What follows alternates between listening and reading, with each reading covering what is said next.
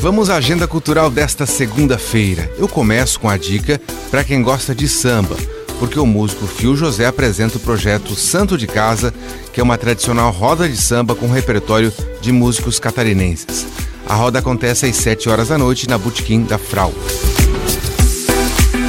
A rede de teatro Sesc apresenta hoje Caixa Ninho, de Erano Círculo de Arte de Itajaí, às seis e meia da tarde, no Teatro do Sesc, que fica na rua Itaiópolis. Entrada gratuita.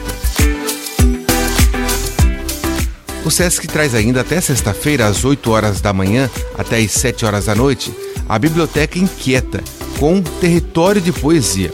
O público é convidado a ampliar seu repertório de leitura com indicações da própria leitura e ações de mediação. E na programação da Semana Lixo Zero, hoje tem a atração que é o Festival de Cultura e Cinema Socioambiental. É a exibição do filme Biocêntrico. São duas sessões, às nove e meia da manhã, no Shopping Miller, e às quatro da tarde, na UDESC, entrada gratuita.